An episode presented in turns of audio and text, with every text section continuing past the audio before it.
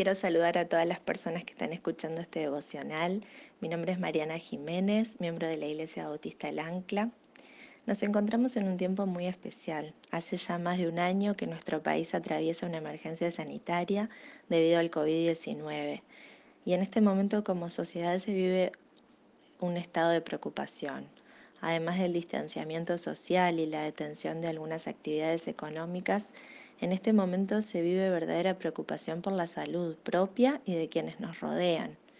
En las últimas semanas muchos de nosotros nos hemos enterado de casos de personas conocidas que han contraído la enfermedad. En nuestro caso nos tocó contraer el virus como familia y debido a la cuarentena y los síntomas, algunos planes se vieron frustrados y nos confrontamos con nuestra propia debilidad. Una cosa en la que me dio confianza enfocarme eh, en este tiempo fue la soberanía de Dios.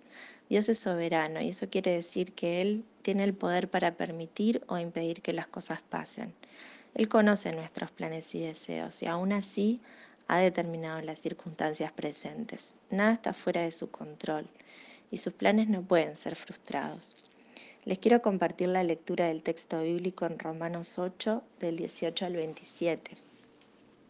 Dice, pues tengo por cierto que las aflicciones del tiempo presente no son comparables con la gloria venidera que en nosotros ha de manifestarse, porque el anhelo ardiente de la creación es el aguardar la manifestación de los hijos de Dios, porque la creación fue sujetada a vanidad no por su propia voluntad, sino por causa del que la sujetó en esperanza.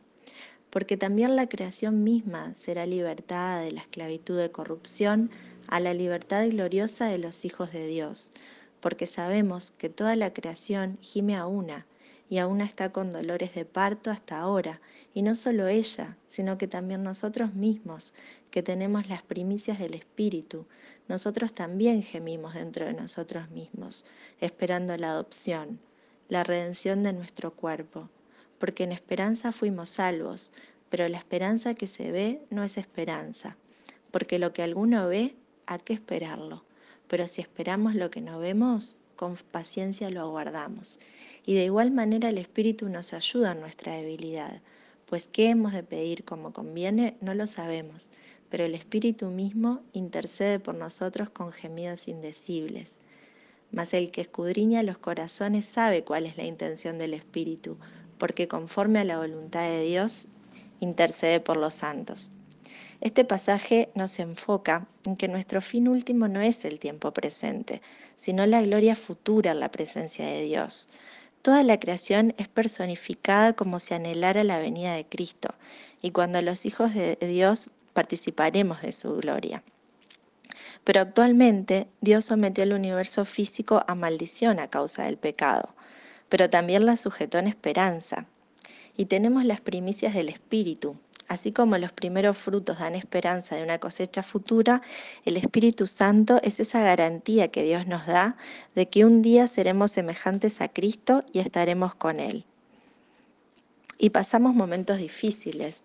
Por eso dice que esperamos con paciencia lo que aún no vemos. Y el Espíritu nos da esta paciencia y nos ayuda en nuestra debilidad e intercede por nosotros junto con el Señor Jesucristo. Permítanme continuar leyendo los siguientes versículos del 28 en adelante, que son los favoritos de muchos.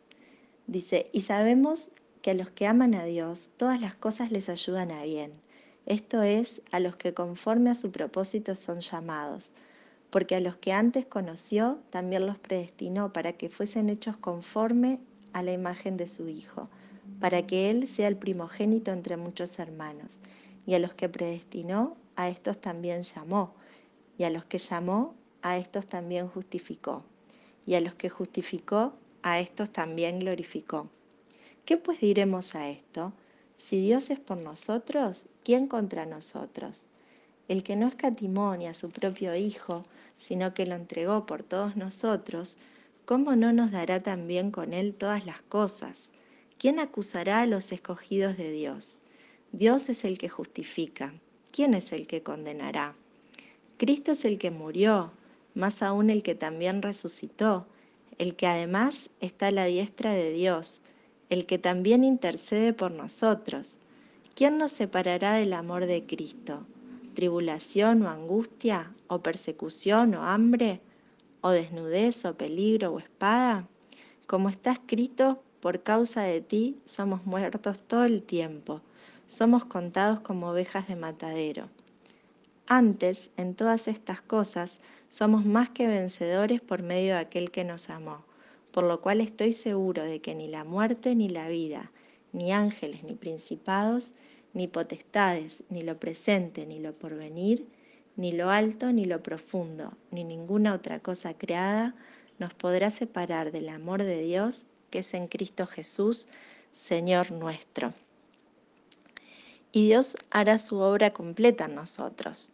Él aún no ha terminado. En su corazón sí, según el versículo 30, ya hizo todo el proceso. Nosotros aún no lo vemos, pero sabemos que el fin es glorioso.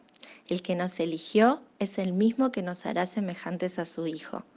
Otro, otro atributo de Dios que aparece aquí es el amor.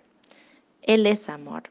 Su amor por nosotros no depende de las circunstancias ni de cómo nos sintamos, y ningún problema o sufrimiento nos aleja de su amor. Su amor permanece fiel por nosotros. Y por medio de aquel que nos amó tenemos completa victoria, y ni lo alto ni lo profundo, es decir, ningún tipo de dificultad, sea económica, familiar o de salud, puede separarnos jamás del amor de Cristo. Y para terminar quiero compartir un versículo que me muestra ese amor y fortalece mi confianza en que ante todo lo que me preocupa, Dios va a estar ahí para ayudarme. No vale la pena que me ponga mal anticipándome a cómo voy a hacer, porque Él me dice en Isaías 41:10, no temas porque yo estoy contigo, no desmayes porque yo soy tu Dios que te esfuerzo, siempre te ayudaré, siempre te sustentaré con la diestra de mi justicia.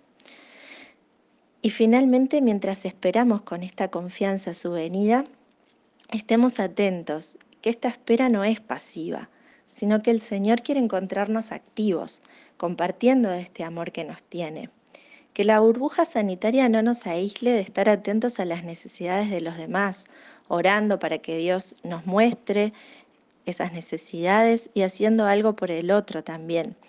En estas pasadas semanas que estuvimos eh, con COVID, hemos recibido muchos gestos de amor de parte de la Iglesia, que nos sostuvieron física y espiritualmente. Nos escribían, nos han hecho mandados, oraban, nos mandaban comida. Realmente sentimos que este amor de Dios eh, se manifestaba a través de su iglesia en medio de la dificultad. Y espero poder seguir el ejemplo de mis hermanos y poder estar atenta para estar presente ante, ante las necesidades de otros, porque así el Señor nos quiere encontrar. Dios los bendiga.